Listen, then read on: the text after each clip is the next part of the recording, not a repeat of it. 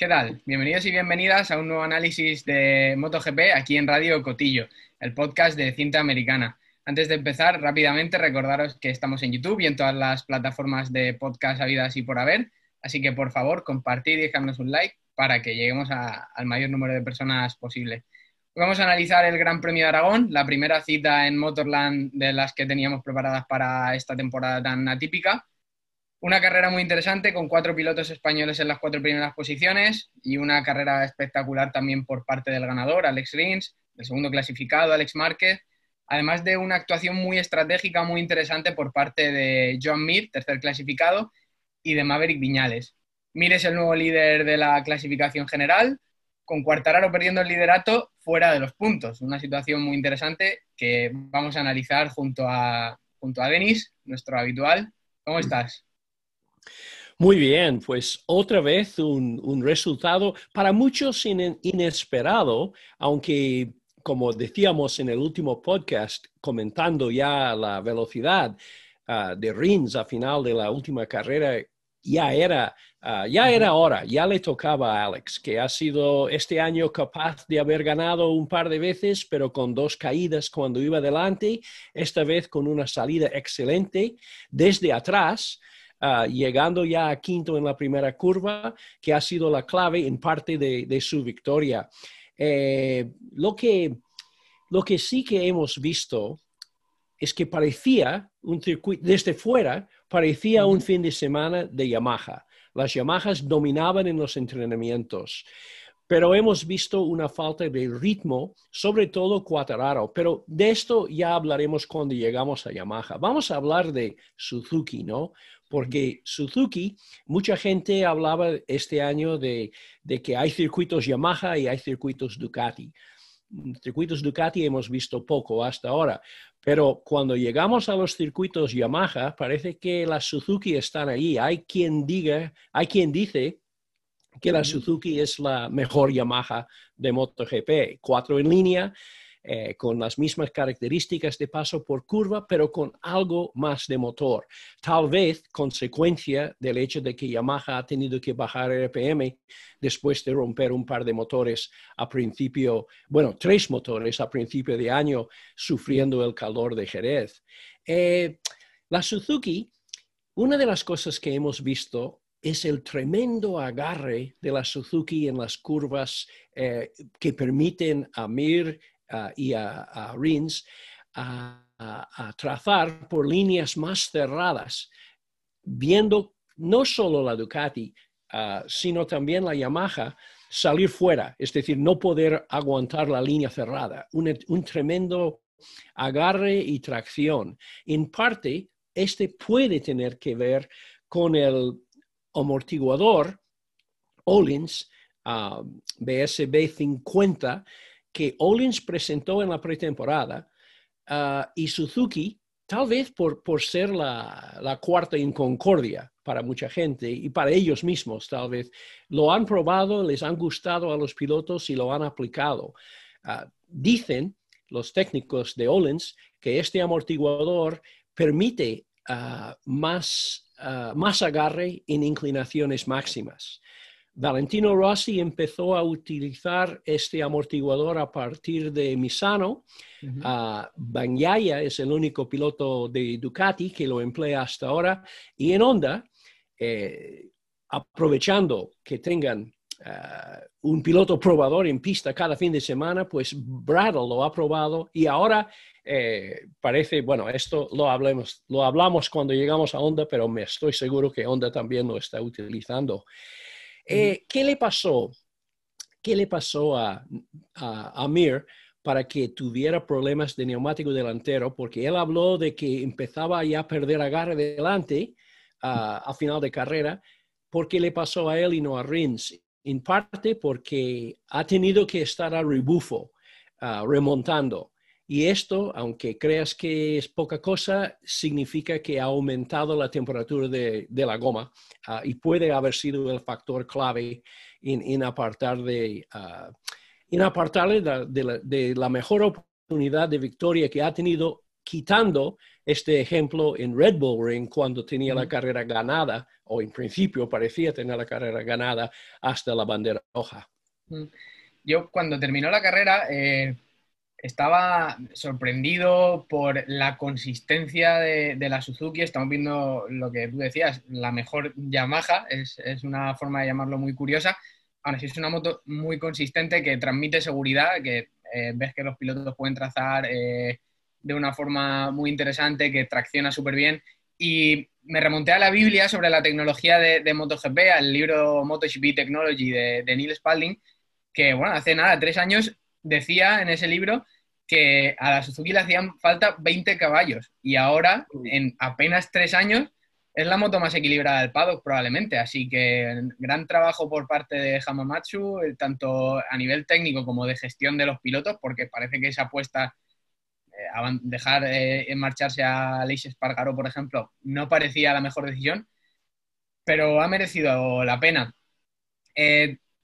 Ahora después lo hablaremos, como tú decías, pero bueno, yo creo que ese amortiguador seguramente también estará montado en, las motos de otros candidatos al título en esta segunda carrera, porque bueno, al final hay que arriesgar en, este mundial cuando hay 15, 15 puntos para, eh, para cuatro pilotos.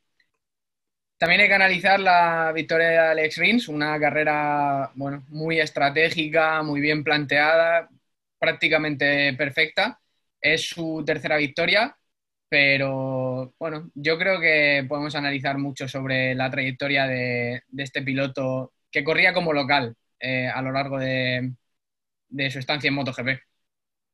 Sí, además, como has dicho, ha ganado, según el libro de Petete, ha ganado tres grandes premios en la categoría reina.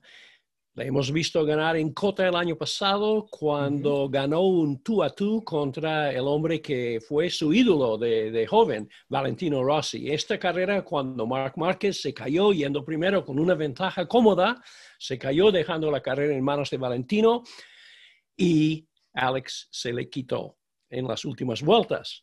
Después llegó a, a Gran Bretaña donde ganó a Marc Márquez en la última vuelta nada más en meta por 13 milésimas.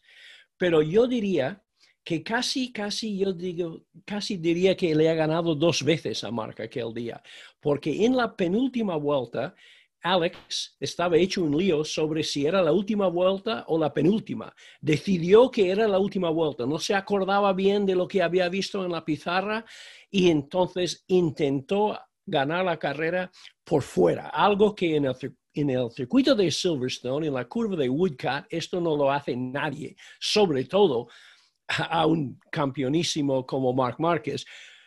Márquez estaba sorprendido porque esperaba verle por dentro y apareció por fuera y le ganó por cuánto? Por una milésima. Eso lo sabemos porque salen los tiempos. Lo que pasa es que no le ganó la carrera como él pensaba porque no salió ningún señor con una bandera de cuadros, lo cual significó que tenía que respirar hondo y hacerlo todo de nuevo.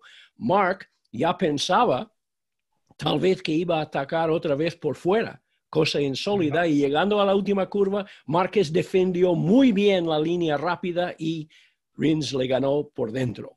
Entonces, no significa dos victorias, pero para, para el piloto, para Rins, era como ganar a Marc Márquez dos veces. Ahora ah, ha añadido una victoria aquí que es otro estilo de, de, victoria, porque sus victorias hasta ahora han sido atacando, viniendo desde atrás, estudiando el rival a rueda que muchas, muchas veces esto te da ciertas ventajas, porque sabes dónde va bien, sabes dónde va mal.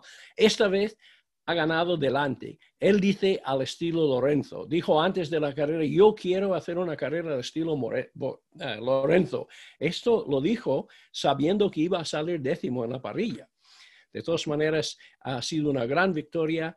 Eh, apurado al final, él dice que cometió un par de errores, pero nadie los ha visto. No creo que ni, ni Alex ha visto errores. Han sido, han sido sutilezas tan pequeñas que no se ha notado ni en la televisión ni en la cuenta vueltas, en los tiempos. Y los pilotos nunca están 100% contentos con sus, con sus carreras.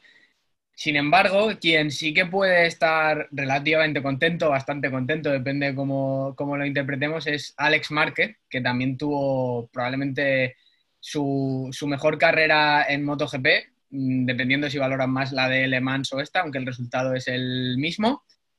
Eh, gran actuación del rookie, ¿no? Que se está, bueno, consolidando la categoría incluso mucho más rápido de lo que la mayoría de nosotros habría previsto.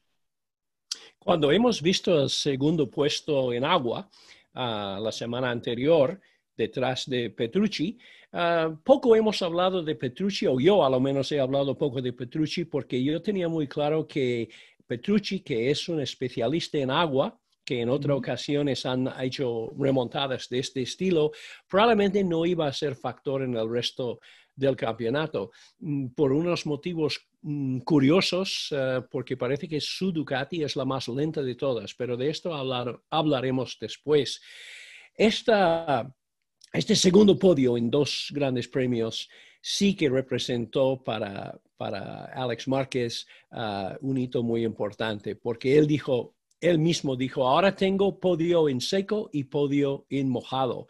Y el hecho de tener el podio en mojado de la semana anterior le hizo olvidarse un poco de ser conservador. Dijo que yo, como ya tengo un podio, dijo, como ya tenía un podio, yo pensaba, voy a por la victoria, voy a por todas.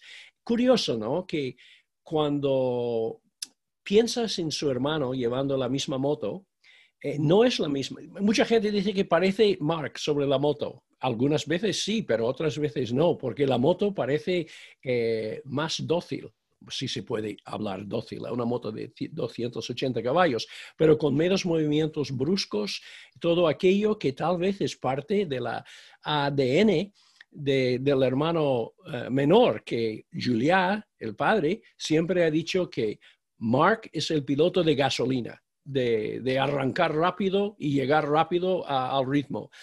En, su carrera deportiva, no solo en las carreras, y que Alex es el diésel, que le cuesta coger velocidad, pero una vez que va deprisa, va deprisa y va lejos. Eh, han trabajado mucho en Honda este año de una manera que no hubiesen trabajado probablemente si Mark hubiera estado ahí, porque es de imaginar, después de lo que hemos visto en Jerez, que lejos no hubiera estado en ningún momento y que todo el enfoque hubiera estado sobre sus hombros. Pero al no tener marca ahí, han trabajado con Nakagami, han trabajado con uh, Crutchlow y han trabajado uh, con, con, Alex. Y lo que haces cuando llega un rookie a una categoría como MotoGP es darle una moto más neutro, uh, permitirle a él mismo acoplarse y además poner ideas. Ahora como va deprisa, y va deprisa de verdad, ha dicho en la conferencia post, carrera que ya empieza cada vez más a adoptar settings, ah, sobre todo en la parte delantera de Mark.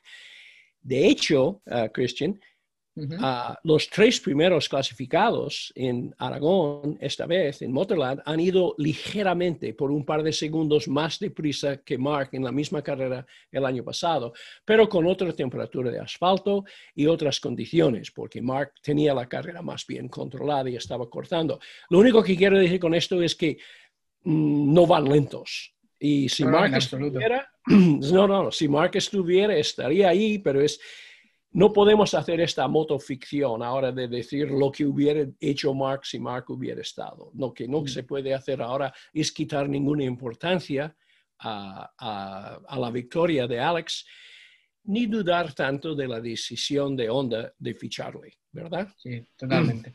A mí me resulta, eh, siguiendo esta línea que comentas, curioso que tanto Nakagami como Alex Márquez están demostrando este año que van rápido y en realidad son entre ellos pilotos más parecidos que, por ejemplo, respecto a Mark. Son más altos, más voluminosos.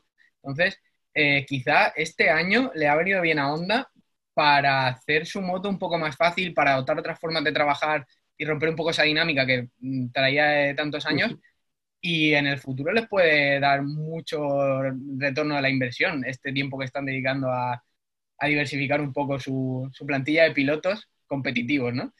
Em, y quería comentar también, porque hemos dicho antes fuera de micro, que Alex Márquez decía que no había montado, o que no sabía, mejor dicho, si había montado ese amortiguador que parece que está dando tantos buenos resultados. Eh, ¿Tú qué opinas? ¿Crees lo que dice? no, por supuesto que no. Yo creo que es un, es un piloto Honda y un piloto de Alberto Puch que si le preguntas la hora, dirá, bueno, según mi reloj, pero yo no puedo asegurar que el reloj está bien. Ah, lo que pasa es que ah, él ha dicho dos veces a la prensa inglesa o a la prensa americana, inglesa, ha dicho dos veces, yo no tengo muy claro si estamos montando este nuevo amortiguador o no. Entonces, Matt Bird, muy pesado, le ha perseguido después y dos o tres horas después, porque dice, voy a preguntar al equipo. Y, nada más al verle la cara de Bert, eh, Alex ha dicho, oh, me he olvidado de preguntarles. Entonces, ya sabemos a través de otras fuentes que en las motos de Nakano uh, y de Nakagami, ¿no? Nakagami, Nakano, siempre digo Nakano. Nakagami, eh, ¿Qué recuerdos? Toda la temporada. Eh, en, en, la moto, uh, en las dos motos oficiales, uh, tanto de Brattle como lo había probado, ya lo están utilizando. De Crutchlow no lo sé. Ah, y rápidamente de Crutchlow, mientras hablamos de Honda, Crutchlow ha quedado un poco olvidado en esta carrera. Lo que pasa es que él, en la misma salida para la vuelta de precalentamiento antes de la carrera, se dio cuenta que patinaba el embrague. Entonces estaba con la duda, porque un embrague cuando patina en estas motos no significa el abandono inmediato, pero significa que tienes que ir lento algunas vueltas. Cuidado con los cambios de marcha para no sobrecalentar el embrague. Entonces, él estaba dudando entre entrar boxes y cambiar de motos, aunque tuviese que salir de este pit lane o seguir. Decidió seguir, salió muy bien, pero después se acordó que tenía que ir suave, suave. Y por fin cuando el embrague empezaba a funcionar, tenía ya ritmo para estar delante. Las Honda van bien. Ah, Nakagami y ah, Alex son los únicos dos pilotos que han acabado todas las carreras este año. Lo que pasa es que Alex en un par de ocasiones ha acabado con un cero, lo cual significa, cuando miras los tiempos, ah, los resultados, te ponen una línea, una simple línea, si no has acabado pero ponen un cero, significa que has acabado y fuera de los puntos. Muy pocas veces ves un cero con un piloto uh, Honda Repsol oficial. Uh, los avances que ha hecho Alex este año son importantísimos y por otro lado, con los pilotos acabando carreras, esta es más información para Honda. Lo, que, tú has dicho, eh, de que están desarrollando tal vez una onda diferente de la moto de Mark, cuando Mark vuelve va a decir, ¿qué me han hecho? ¿Qué, me han hecho a mi moto? ¿Sabes? Lo, has hecho como un gatito en vez de como un león, dirá. Sí, sí, sí, totalmente.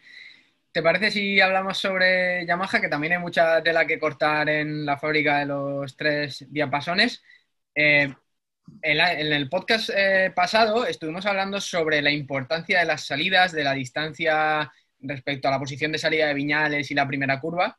Y bueno, yo creo que fue un análisis bastante acertado por tu parte, porque ahora que había mucha menos distancia y que parecía que las salidas eran una asignatura pendiente de Viñales, de repente salida espectacular, incluso manteniéndole el pulso a Cuartararo, que podría haberse, haber mm. salido mal y haber sido los dos largos, y un gran inicio de, carrera, que luego, bueno, acabó cuarto, pero yo creo que es una demostración de intenciones y de que mm, Maverick tiene esa chispa que igual no le corresponde la moto, ¿no? ¿Puede ser?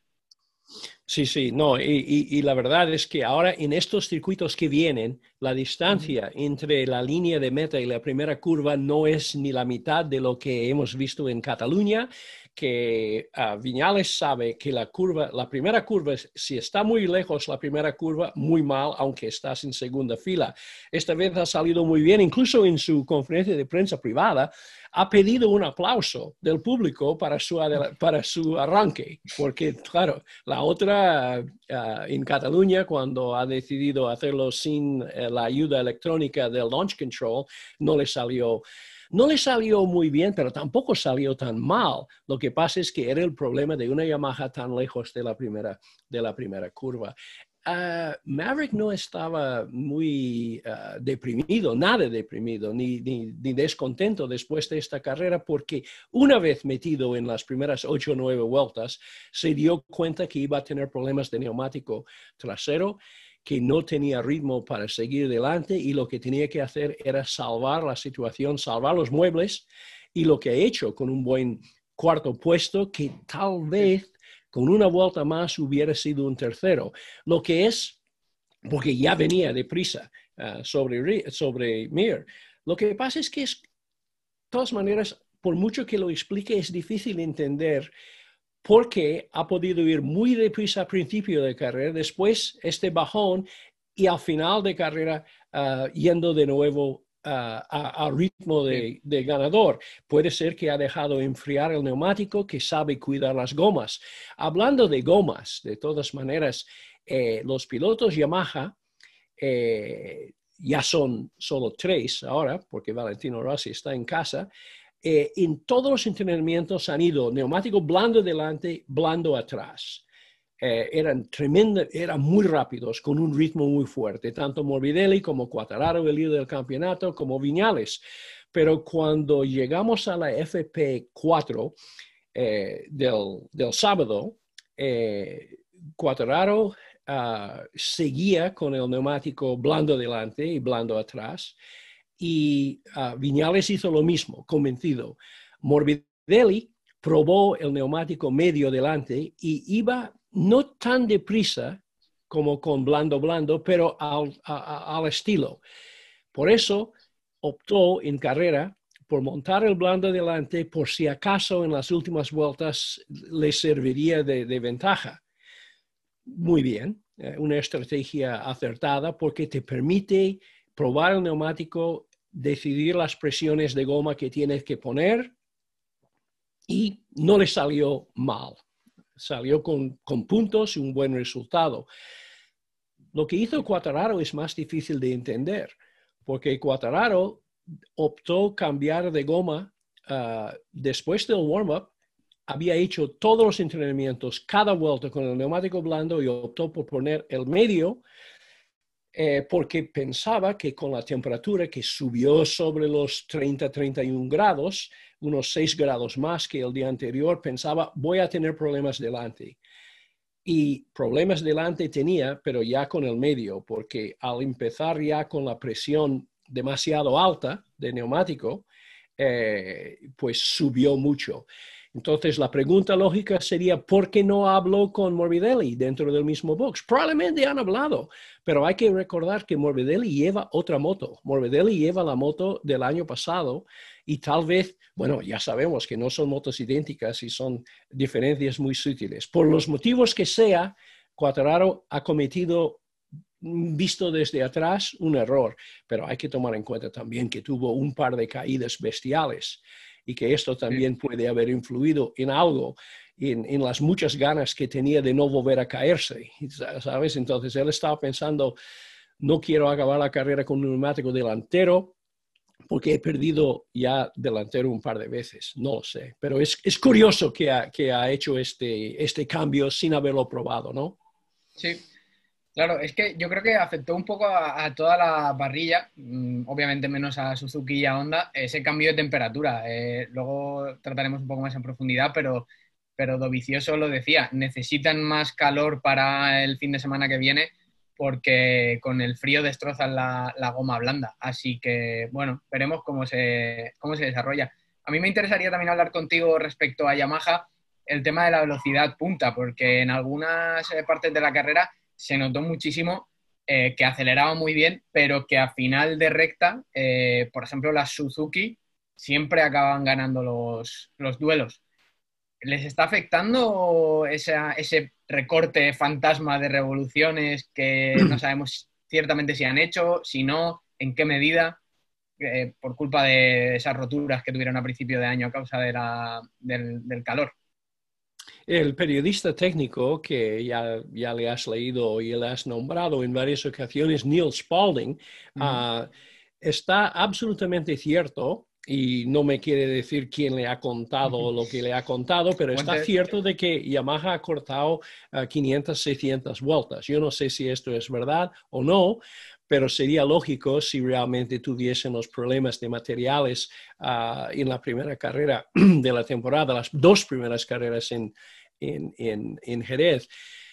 Eh, según Neil, Yamaha este año han escuchado a los pilotos que llevan años diciendo que necesitamos unos caballos más, les han dado un motor más potente y este motor más potente ha dado problemas mm, de válvulas en, en, uh, Jerez. Uh, y puede ser que por eso han cortado régimen. Uh, no lo sé, pero está claro que la Yamaha es la moto más lenta de la parrilla.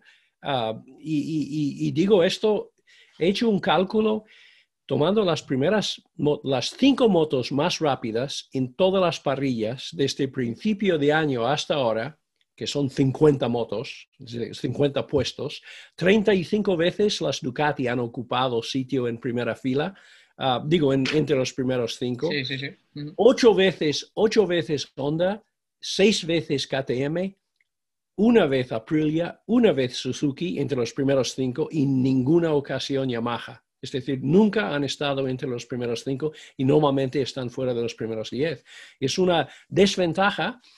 Normalmente compensa, compensa con el paso por curva, pero como hemos visto en esta, en esta ocasión, las Suzuki hacen, ah, hacen el trabajo de Yamaha algo mejor que Yamaha.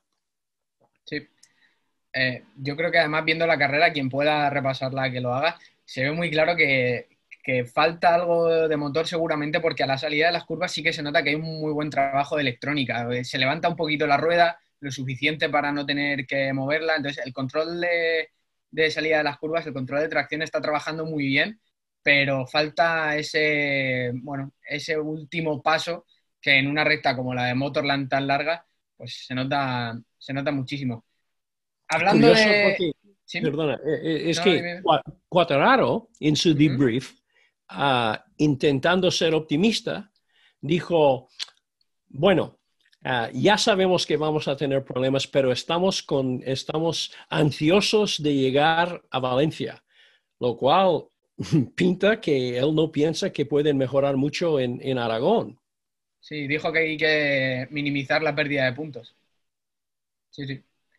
Si te parece, lo tratamos ahora un poquito más adelante con toda la lucha por el título. Y antes de hacer eh, eso, tenemos que hablar, eh, aunque sea rápidamente, de, Ducati. Hablando de velocidad, es imposible no hablar de, Ducati, que tiene una situación muy inestable. No me gustaría a mí ser ahora mismo Claudio Domenicali, Paolo Chiavatti, alguno de los cargos directivos de, la marca de Borgo Panigale.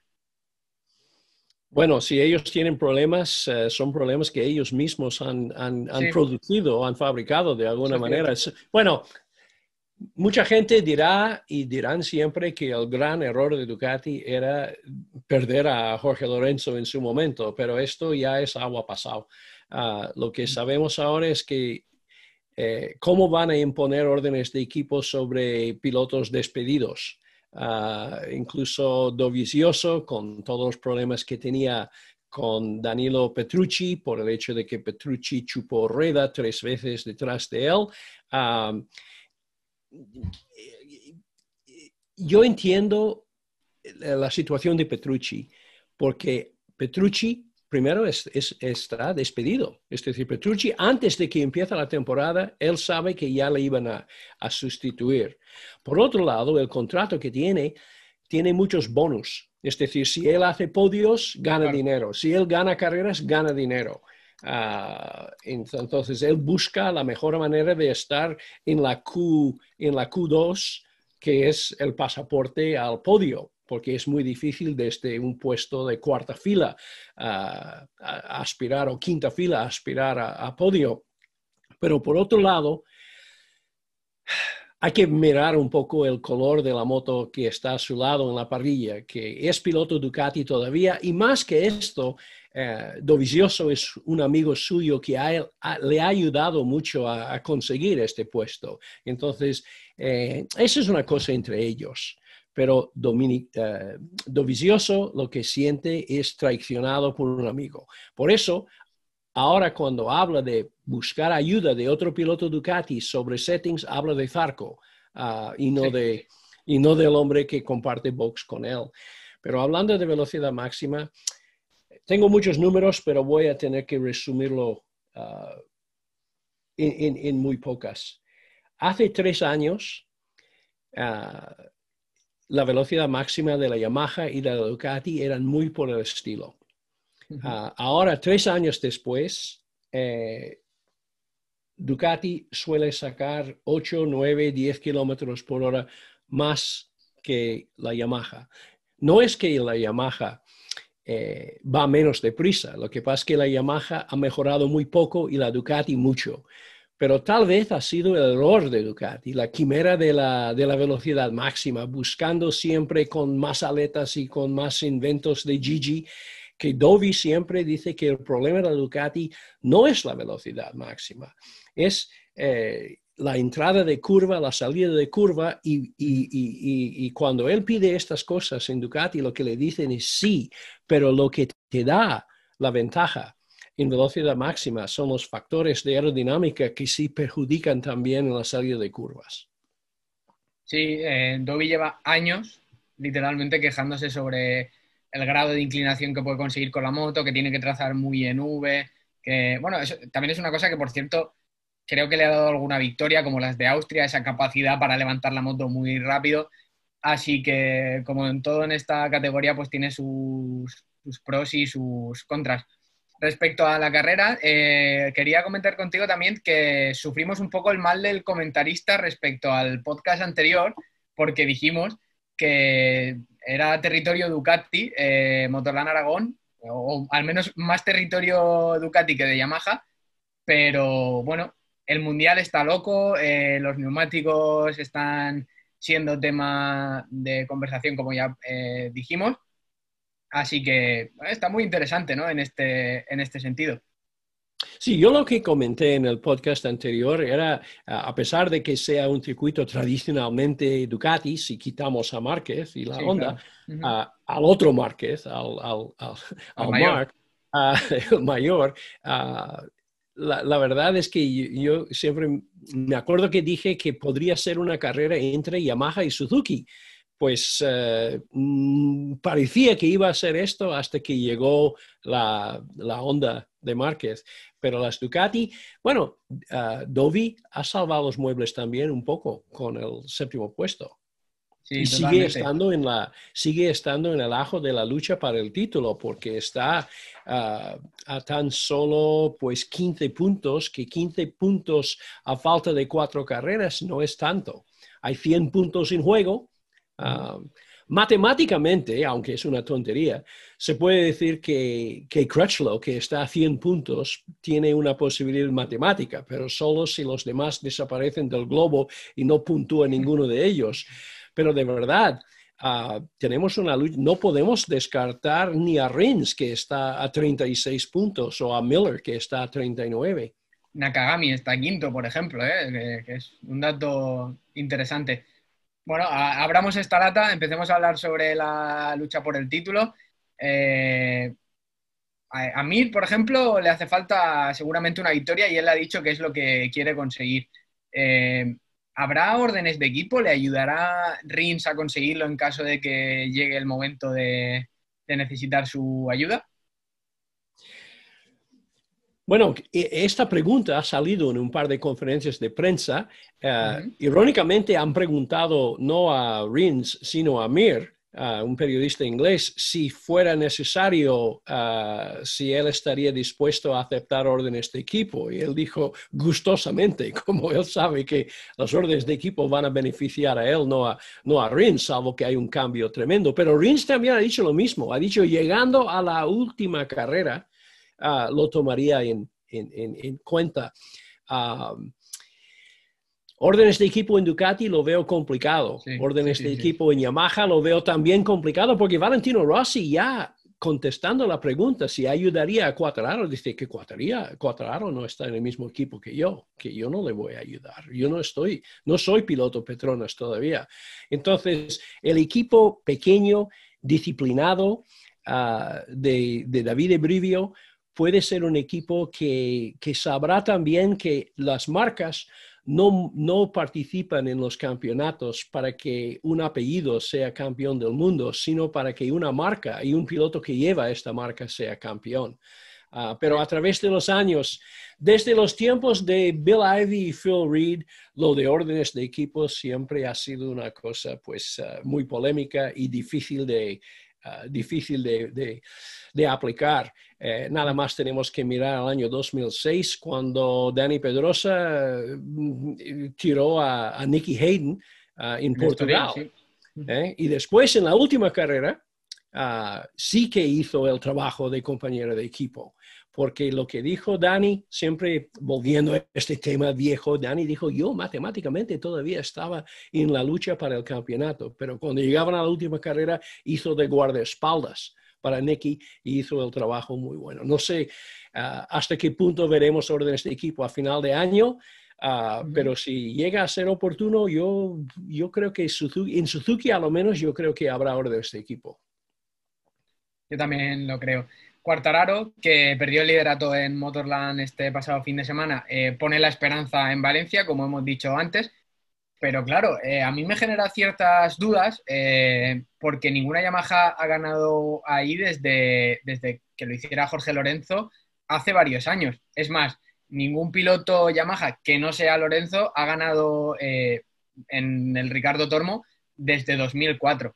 Claro, este año seguramente no se puede extrapolar demasiado, pero da a entender un poco la situación por la que está pasando Cuartararo, que a principio de temporada lo veía todo mucho más eh, fácil, entre comillas siempre, de lo que seguramente lo ve ahora, porque además Mir eh, tiene un discurso eh, muy inteligente seguramente, que es, yo no tengo ninguna presión, yo quiero ir a ganar carreras y son los pilotos oficiales los que tienen que, estar peleando por el, por el título. Sí, Cuatraro, uh, Cuatraro Ah, ha hecho un par de cosas extrañas para mí, tres. Ah, uno que en la lluvia en uh, Misano optó por no apretar casi nada en la primera tanda en agua, pensando que no iba a llover, cuando la posibilidad de lluvia, eh, he dicho Francia, Francia en Le Mans, no en, en Le Mans, la posibilidad de lluvia siempre existe, entonces llegó a la carrera sin haber apretado en agua. Ah, también optó Ah, por el cambio de neumático ah, sin haberlo probado. Y otra cosa, e, en, Aragón, y otra cosa que también él dice que no ha participado en las pruebas en Portimao porque no quería tomar riesgos. Ah, ahora llegará a la última carrera del año de Portimao siendo de los únicos, el único piloto que está en lucha para el título que no ha probado allí.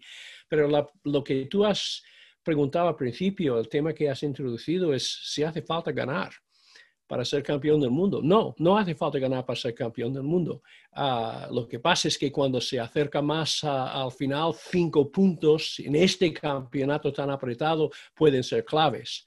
De aquí a, y, Mir, si no ha ganado hasta ahora, ha sido por una bandera roja, porque él hizo todos los números para haber ganado en, en, Austria. Pilotos que han ganado títulos Ah, sin ganar, ya sabemos, Emilio Alzamora en el 98 sobre Milandre y Champi Herreros en la República Checa, bueno, ya era Checoslovaquia, entonces sobre Peter Otto, ganó en 80 sin ganar.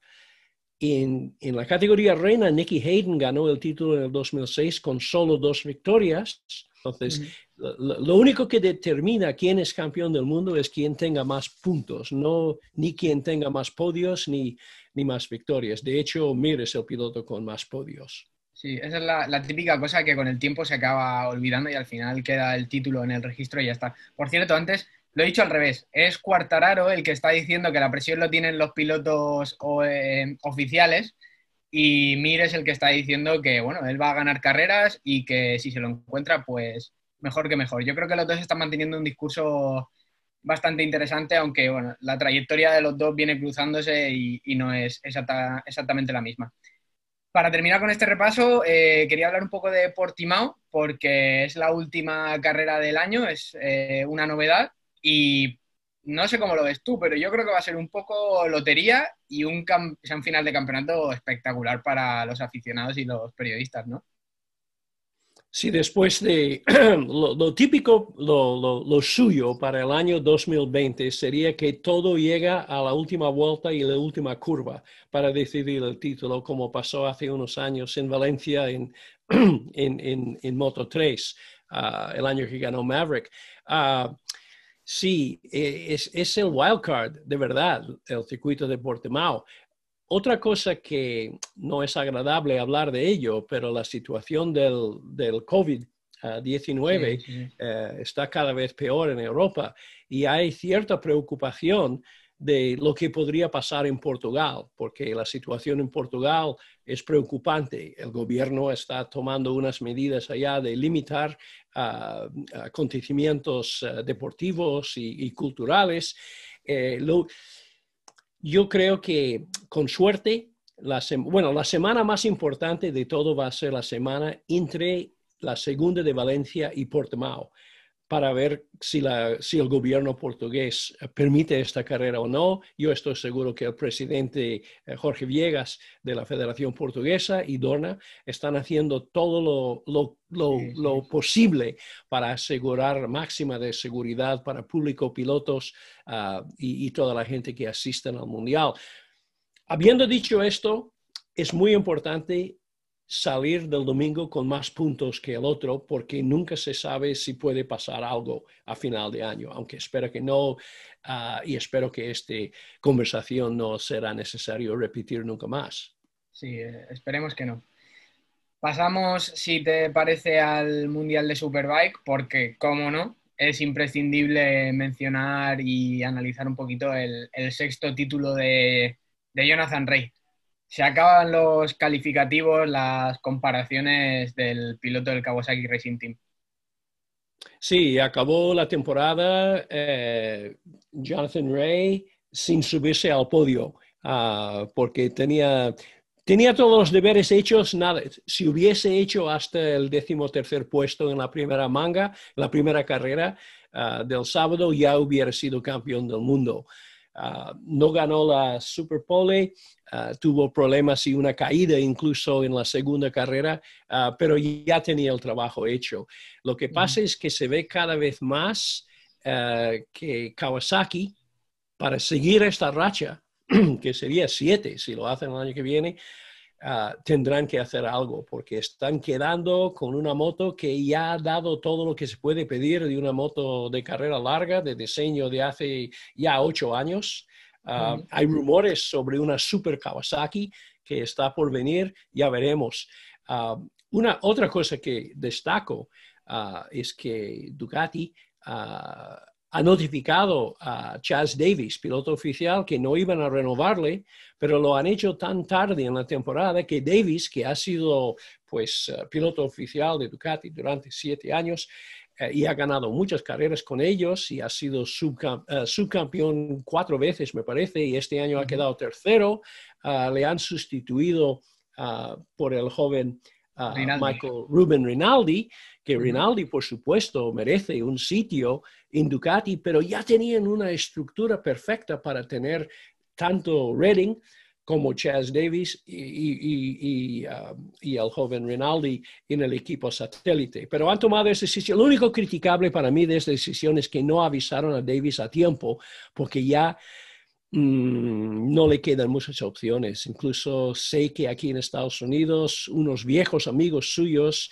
Barry Gilson, en que le salvó la carrera deportiva de, de Chas Davis hace muchos años, cuando se quedó sin carrera del mundial, están hablando de la posibilidad de traerle a, Moto América. También existe un puesto en BMW ah, que no está del todo decidido, un equipo satélite. Ya veremos, pero Jonathan Ray, ah, seis veces seguido campeón de Superbikes y ya casi más apretado que nunca por una Ducati que vuela y una Honda, que no ganó ninguna carrera, pero con Álvaro Batista y Haslam ha hecho muy buenos resultados, prometedores resultados.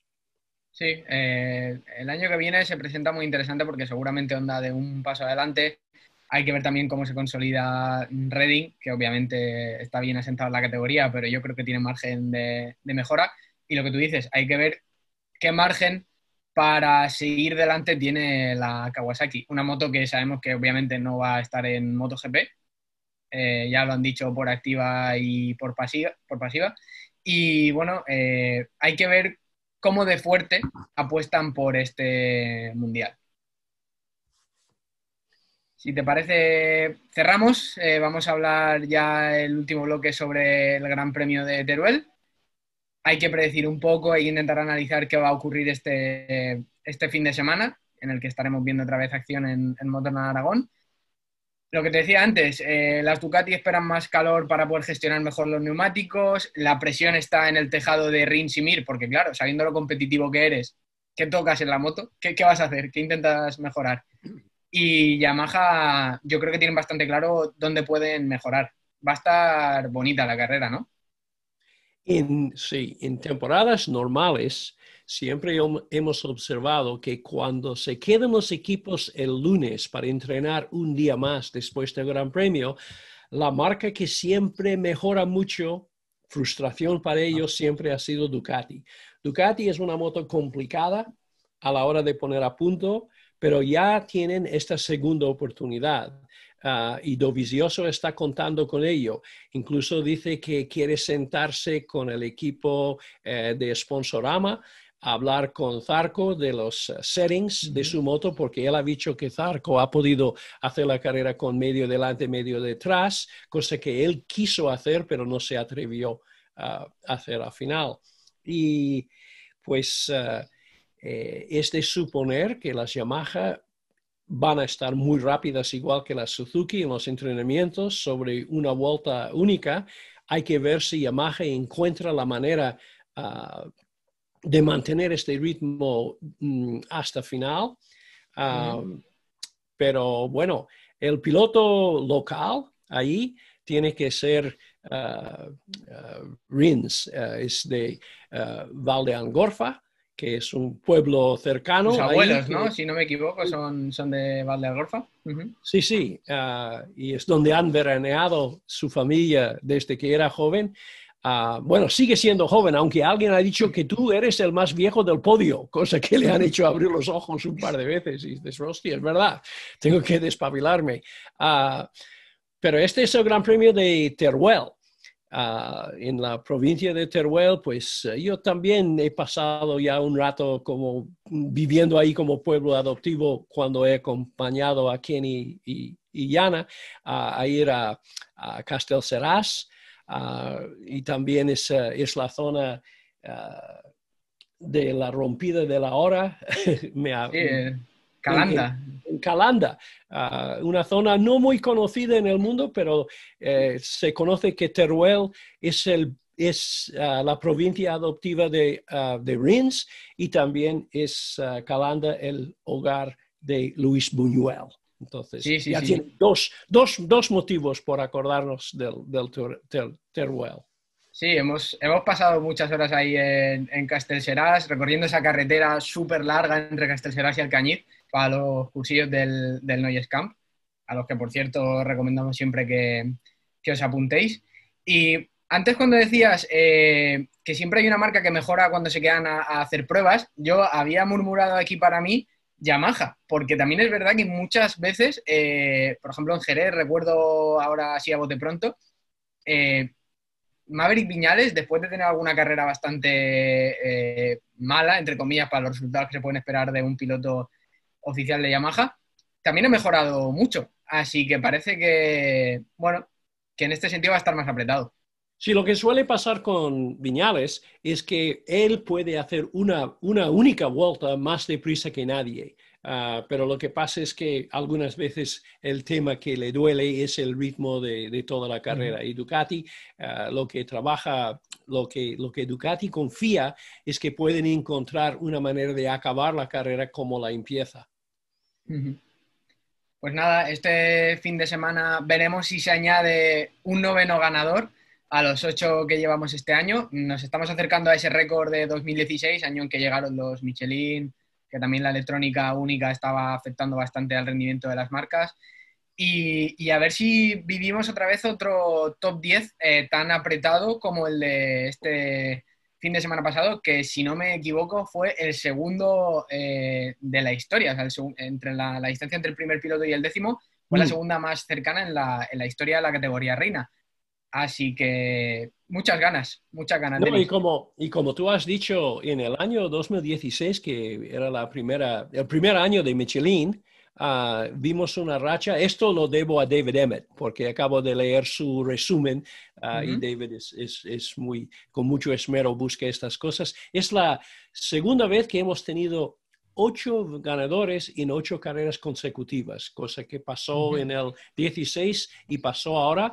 El único que repite en este grupo es Maverick Viñales y en ambos años era un año de cambio el año de cambio de Bridgestone a Michelin y este año mm, con una importancia tal vez menor, pero el año que Michelin escogió para introducir un nuevo neumático delantero que tanto ha, alterado la situación, sobre todo en Ducati. Sí.